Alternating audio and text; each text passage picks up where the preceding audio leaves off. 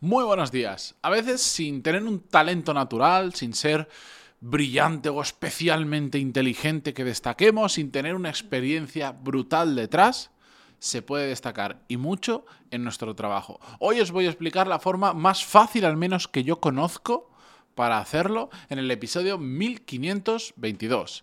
Yo soy Matías Pantaloni y este es Desarrollo Profesional, el podcast donde hablamos sobre todas las técnicas, habilidades, estrategias y trucos necesarios para mejorar cada día en nuestro trabajo. Por cierto, hoy es viernes, ya sabéis que eh, esta semana hemos cambiado el ritmo, a partir de ahora publicamos lunes, miércoles y viernes, publico episodios del podcast y los martes y jueves nueva edición de la newsletter que es como el cuarto y el quinto podcast de la semana, pero por escrito.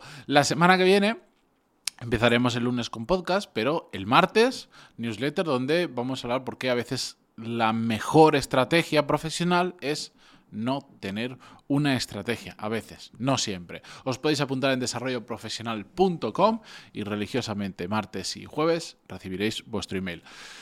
Venga, vamos con el episodio de hoy. Como os decía, lo que os voy a contar hoy para mí es con diferencia la forma más fácil de destacar en tu trabajo. Hay mil cosas que se tienen que hacer. Si después realmente quieres tener una carrera profesional sostenible, que siga escalando constantemente y llegar a hacer cosas interesantes en tu vida profesional, si es que decides ir, seguir ese camino, que no es el único, hay muchas cosas que hay que hacer. Normalmente todo esto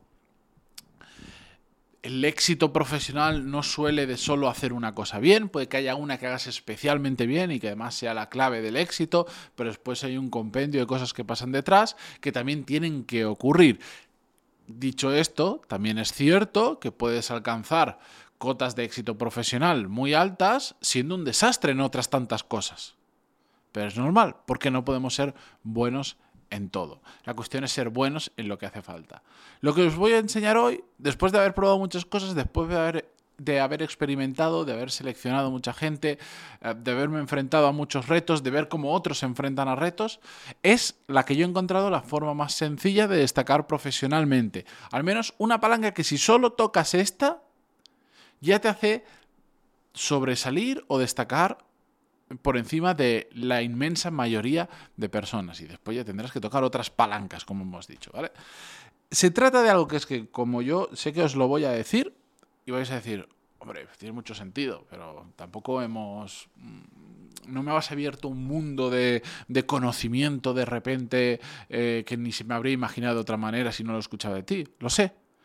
Pero es que la clave para destacar profesionalmente sobre una inmensa mayoría de personas es el tiempo que tardamos en hacer que ocurran las cosas. Que esto no estoy hablando necesariamente de la productividad, estoy hablando del tiempo que tardamos en aportar mucho valor, en hacer que las cosas ocurran, en hacer que las cosas pasen. De hecho, esto es un factor dentro de las palancas principales, las cuatro palancas principales que podemos aportar, que están de nuestra mano para aportar valor, es una de las cuatro. Eh, si no conocéis de lo que os estoy hablando, eh, la ecuación de valor es un framework, una forma de pensar, una ecuación con determinados elementos que, mm, que te dice cómo puedes aportar más valor en tu empresa, qué palancas, qué cosas tienes que tocar, dónde tienes que mejorar, para aportar más valor en tu empresa. No lo explico en detalle porque es que ya lo he explicado, lo tenéis de forma gratuita si entráis en coreskills.es, que es donde está mi programa con ese nombre. El primer módulo es la ecuación de valor y está abierto, es gratis. Os podéis apuntar ahí, lo vais a ver un sitio donde pone ver clases gratis, ver primer módulo, no lo recuerdo, y vais a poder hacer a todo esto que si no lo habéis hecho os lo recomiendo independientemente de si os interesa mi curso o no.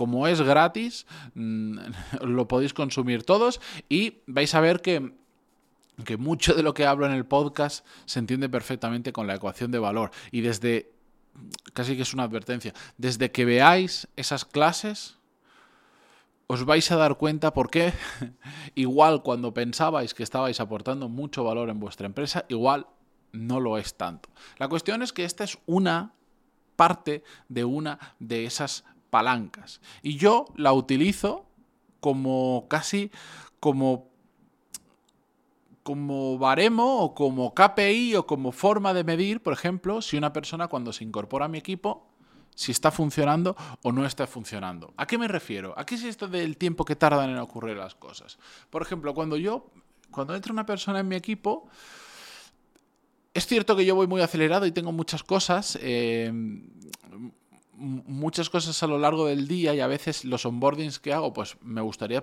debería dedicarle más tiempo con esa persona, pero lo que dejo muy claro son las expectativas, lo que esperamos de esa persona en la empresa y su mandato. Es decir, qué es lo que quiero, qué es lo que queremos que consiga a corto, medio y largo plazo. Y soy extraordinariamente claro al inicio, eh, depende de la persona, depende del rol, el background que tenga, la experiencia y tal, pero suelo ser muy, muy claro en qué es lo que esperamos de esa persona, especialmente en las próximas semanas. Pero muy claro a nivel de que desde fuera se podría ver casi como en, en cierta medida, no como micromanagement, pero sé que hay, gente que cuando le cuento determinadas cosas piensa como diciendo, no me digas lo que tengo que hacer, yo sé lo que tengo que hacer, y que me parece perfecto. Pero soy muy claro porque una y otra vez me encuentro el mismo error. Gente que aún habiéndole dejado claro qué es lo que se espera y cuál es su mandato, qué es lo que, mm, lo que vamos a evaluar de vuelta en las próximas semanas, no baja el barro no empieza a hacer, no hace que las cosas ocurran. Todo lo contrario. Son gente que a las dos, tres semanas, cuando te sientas y dices, venga, ¿cómo vamos? ¿Cómo han ido estas primeras semanas? ¿Qué tienes? ¿Qué, ¿Cómo te puedo ayudar? ¿Qué podemos ver juntos?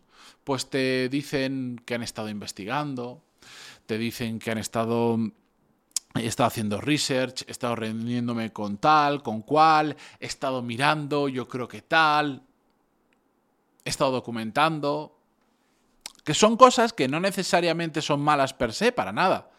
Pero en este contexto, por lo menos en el mío, del tipo de trabajo, y cuando tienes muy claro lo que tienes que hacer, y es un, algo muy, casi es muy medible, muy trazable lo que tienes que hacer, cuando alguien me viene después de dos, tres semanas y literalmente todo lo que me puede decir que ha hecho es pura palabrería que se puede resumir en un minuto, yo me acojono. ¿Por qué? Porque no han ocurrido cosas. Sí, has investigado, has... No, no, es independiente de si esa persona ha invertido mucho tiempo o no, ¿eh? Que hay gente que, que la ves y dices, están trabajando un montón, pero ¿y cuál es el resultado de todo eso? Cero.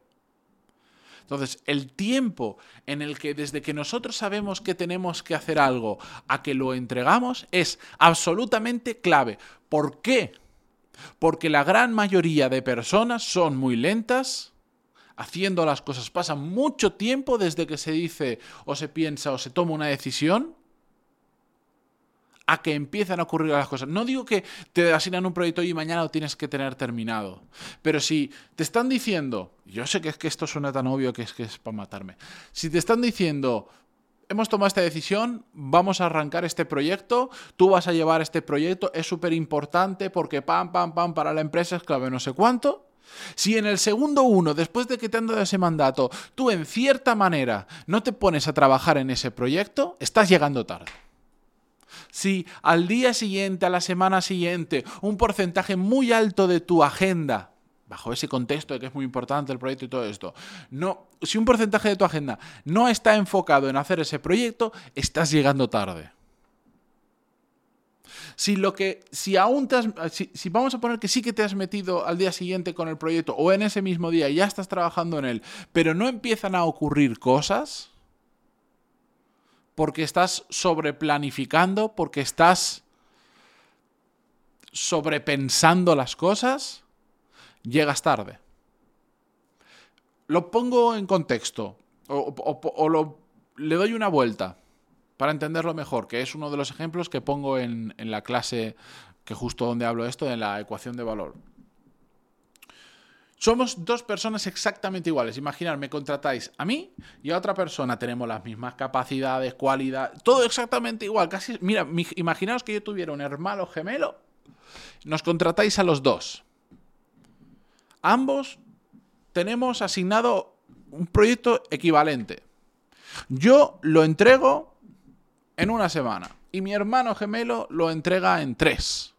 ¿Quién nos aporta más valor a la empresa? Mismo, el, resultado Es exactamente el mismo. Los dos hemos cumplido con el proyecto, pero yo lo he hecho en una y él en tres. Ahora hay que quedarse solo con una persona. ¿Con quién os quedáis? ¿Con él o conmigo? Mismo resultado, partimos de la misma... Todo exactamente igual. Simplemente yo lo he hecho en un tercio del tiempo que la otra persona. ¿Por qué? Porque no me he puesto, porque cuando me han dado el mandato me he puesto con ello, no he bobeado con otras cosas, he sabido decir que no a otros proyectos, por más que me gustaran, por más que me pidieran ayuda, por más que mil historias, porque me han dicho que me centre aquí. ¿Con quién os quedaríais? Muchas veces este ejercicio de darle la vuelta y decir, si yo fuera el jefe y ocurre esto, ¿con quién me quedo? Ayuda muchísimo para entender realmente la realidad, para, para bajarlo al barro y decir, ah, pues, lógicamente, ¿con quién te quedarías? Pues conmigo, porque lo he hecho en un tercio del tiempo. Pues ahora poneros en el papel de vuestro jefe, de vuestros compañeros, de la gente con la que trabajáis en proyectos. No van a valorar que gracias a que pongas más foco a que empieces antes, a que no te distraigas, a que sepas decir que no a otras cosas, etcétera, etcétera, empieces a entregar las cosas antes, empieces a hacer que las cosas ocurran, claro que lo van a valorar.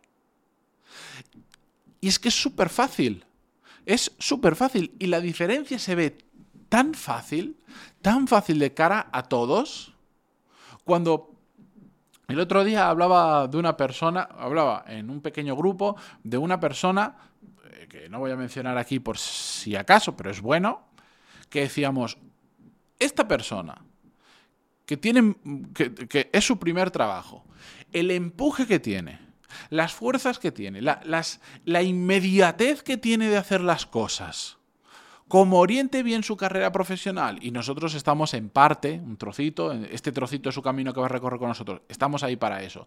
Como la orientemos bien, a que le ponga mucha cabeza, a que aprenda, a que estudie, a que aumente su curiosidad, ese empuje que tiene ahora mismo, más darle mucho criterio, capacidad, habilidades y tal, se va a comer el mundo.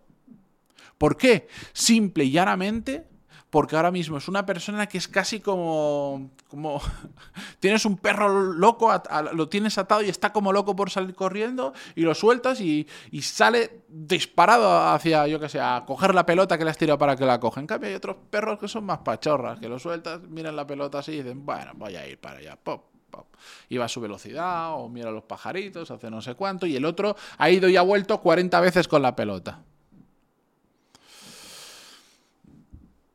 Es súper fácil. No sé, ya no, no es que no se me ocurran más ejemplos que poner, es que es redundar en lo mismo. De verdad, si consigues hacer que las cosas ocurran antes, te diferencias de la inmensa mayoría de personas que te dicen sí, sí, sí, sí. Y una cosa que literalmente se puede hacer ese mismo día en dos horas, tardan dos semanas en entregártelo, porque ya lo empiezo mañana, porque lo hago a trocitos, porque tengo mi listo.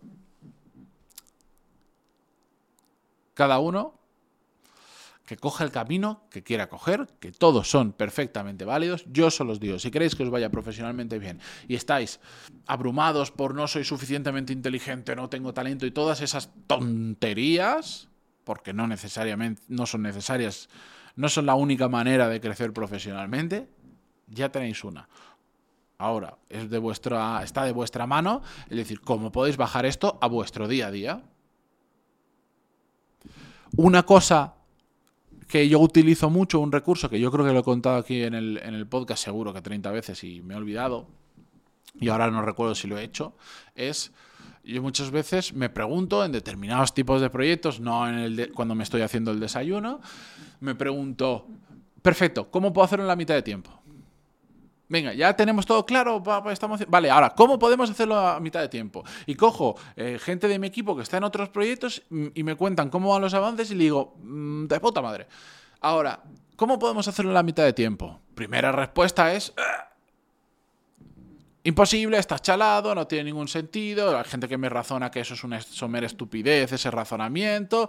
Ya, ya, ya, ya, ya, ya, ya. Pero a mí me funciona. Yo me lo planteo así y muchas veces no lo puedo hacer en la mitad del tiempo. Otras veces lo he hecho más rápido que en la mitad. Pero al menos el decir, vale, vale, ¿y esto? ¿Cómo puedo hacerlo a mitad de tiempo? Ah, pues igual puedo cambiar esto, esto, esto, esto, esto, esto, esto. Vale, esos cambios, ¿qué repercusiones tienen? Pues estos, estos, estos.